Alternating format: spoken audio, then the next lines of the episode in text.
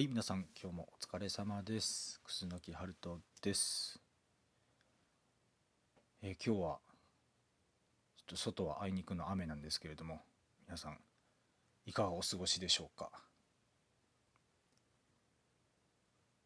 なんか、最近ちょっと雨が多くなってきて、で、本当にあったかくなってきましたね。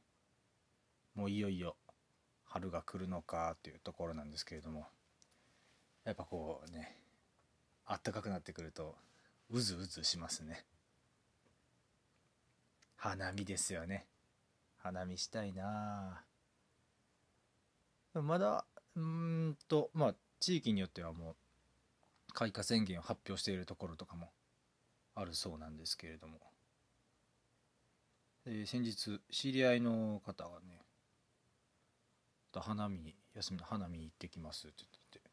えまだそんな桜咲いてなくないっすか？って聞いたんですけどソメイヨシノだけが桜じゃないですからねって言われてほうほうほうと思ってね。うん多分その方はそのソメイヨシノではない別の桜を見に行くのかなと思って。もうなかなかなんていうんですかね。風流じゃないですか。風流って何か分からんけども。なんかいいじゃないですか。息っていうんですか？2っていうんですか？だからうん何があんねやろうと思ってソメイヨシノ以外に じゃあ調べてみました。けれどもまああれですね。まあ皆さん大体知ってることばっかりだと思うんですけど。桜にはまあ大きく分けで2種類あると、えー、一重と八重。多分こう読むんですよね。一重八重じゃないですよね。一重っていうのはあの皆さんがよく知ってる。よく知ってるとかよく見るタイプのやつですよね。もうザ桜みたいな、えー花びらが大体5枚ぐらいちょちょちょっとついてて、えーちっちゃいのがポコポコっと咲くタイプの。すごいもう桜といえばこれですよねな桜と八重桜の2種類ありますというところで。八重桜の方はなんかあんまり馴染みないんですけど僕。こう、まあ、桜をなんていうんですかね交配掛け合わせていった結果こう突然変異して生まれてきたものなんですよというそうです。で八重桜なんか3種類ぐらいあってその八重桜の中でもね大体葉の数葉の数じゃないな。あの花びらの数で大体種類が分けられるんですけれども6枚から15枚ぐらいが半八重咲き。で20枚から70枚が八重咲き。で一番多いのはもう100枚以上花びらがついてるそうで。それ菊咲きって読むんです。言うらしいんですけど。菊やんと思って。あの菊ですよ。菊咲って書いてある。100万以上ってすごいですよね。桜ですって言われてもいや嘘でしょって言っちゃうと思う。菊咲ってのがあって。いや見てみたいですね。でこう調べてるうちにやっぱ思うんですけど種類がねすごい多いんですよね。でよくあるやつがちょっとなんていうんですかね本当に桜色のものからもっと白っぽいものもっと赤っぽいものとか。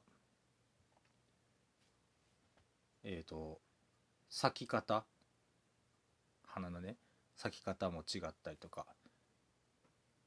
ちょっとまっすぐ咲くのとかこうなんていうんですかねた玉状にボコッとさ咲いたりとか下向きに咲いたりとかいろんな種類によってそう色も咲き方も違うしなんかこれなんですかね幹の育ち方も違うみたいですね。広がるのかまっすぐなのかあんまり背が高くないのか背が高くなるのかとかそういうのでも見分けられる。非常にいいですね。魅力的なんですけれどもうなんか詳しくなってみたいなってちょっと思ったんですけど。ちょっとでも桜って難しいですね。桜に詳しいって難しいと思うんですよ。難しいっていうのもなんかよくわかんないんですけど。こうなんていうんですかね。潰れる期間がすごい短いじゃないですか。いやもううんうんそうですよ。僕はつぶりたい。詳しくなるからにはつぶりたい僕は。でつぶれる期間が短いじゃないですか。もうこの時期だけでしょ。でこのこの時期だけですよ。きっとね。最低的にああれはねえー、寒肥桜でね。あれが豆桜。あれは豆豆桜だねとか言えたりするんですよ。いいじゃないですか。それはそれで。ただその期間が非常に短いと。ね。まあ例えばこうもっとねどんどんどんどんどんどん詳しくなればこの幹とかこの枝の付き方とかこの葉っぱの感じとかね。夏場のできたら青い葉っぱ出てくるじゃないですか。葉っぱの感じとか見てあこれはあの桜だねとか言えると思うんですよ。でもピンとこないんですよ。やっぱり。ピンとこなくないですか。あの夏場のね青々とした桜の木見て「おこれは桜だね」とか言われても「うんうん」ってこうね。わかります。花花が咲いてこそとか言ったらねあの桜とか桜ファンの皆さんに言うと失礼かもしれないですけどやっぱ咲いてる時期が一番綺麗じゃないですか。他の時期に見ちゃうとちょっとその ね。うんあんまり詳しく詳しくじゃないやあんまりなんていうんですかね。こう魅力を伝えづらい。この詳しい人からしたらね。僕は僕は思ってるだけですけどそう僕が詳しいとしてもそ魅力を伝えづらいなと。やっぱこうガーッと咲いてる時に垂れ流したい。うんちくを。はい。あとは あとはまあ咲いてる時期が短いので実際に見に行こうっていう時のエネルギーがすごいいるなと思って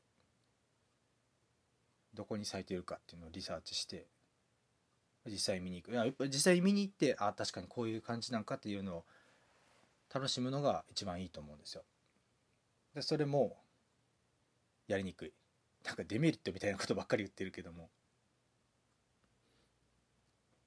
詳しくなろうとするなら難しいジャンルだと思うんですよまあ、その分ねやっぱり深めていけばこう感動もより一層濃いものになるんではないかなと思います。今年はあっこであの場所でこの桜を見たから次回は違うところに行って違う種類の桜に行くを見に行くっていう。長いスパンでその趣味を楽しむことができるっていうのはまあそう考えると魅力的だなと思いますあの山にはこの桜が咲いてるみたいな情報とかもやっぱりファンの間では交わされてるでしょうからそれを実際に見に行ってみるっていうのもはいいかもしれないですね。まあでもねお花見といってもちょっと今年は本当にコロナウイルスの影響っていうのはあるじゃないですか。やっぱ出ていきにくい。そういうお花見とかしにくい。状況。ではあるとは思う思いますね。うん。でもね僕が思うにまあお花見って言ったらあの桜咲いてるとこ公園とかでみんなで集まってブルーシートみたいに広げてあのご飯食べたりとか酒飲んだりとかああいうイメージじゃないですか。ああいうイメージだと確かにコロナウイルスとか心配だからちょっとやめとこうかってなるのは分かるんですけれどもまあ花見ってそれだけじゃないと思うんですよ。花見の楽しみ方っていうのは。ブルーシート広げなみんなで集まって大勢で集まってお酒を飲まな花見じゃないっていうわけじゃない。花見じゃないっていうわけじゃないじゃないですか。だからなんていうんですかね。何が言いたいのかっていうとこの季節を楽しんでほしいなとは思うんですよ。桜ってどこでも咲いてるものですから、ま、そんななんか大げさにねお花見だってやらなくてもどっか咲いてたらちょっと立ち止まって眺めてみるで春が来たんだなっていうのを感じる。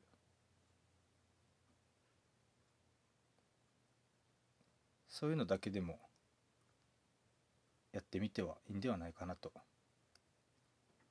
思います。季節をね楽しみたい。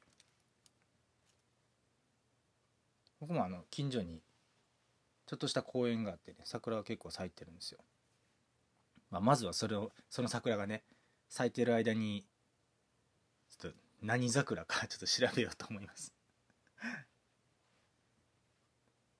まあずっとこのポッドキャストの中では初めてコロナのお話をしたんですけれどコロナのコロナ絡みのお話をしたんですけれどもちょっと気をつけましょう。気をつけつつ楽しめるところは楽しみましょう。それでは今日も最後まで聴いていただきましてどうもありがとう。また次の配信でお会いしましょう。それじゃあバイバイ。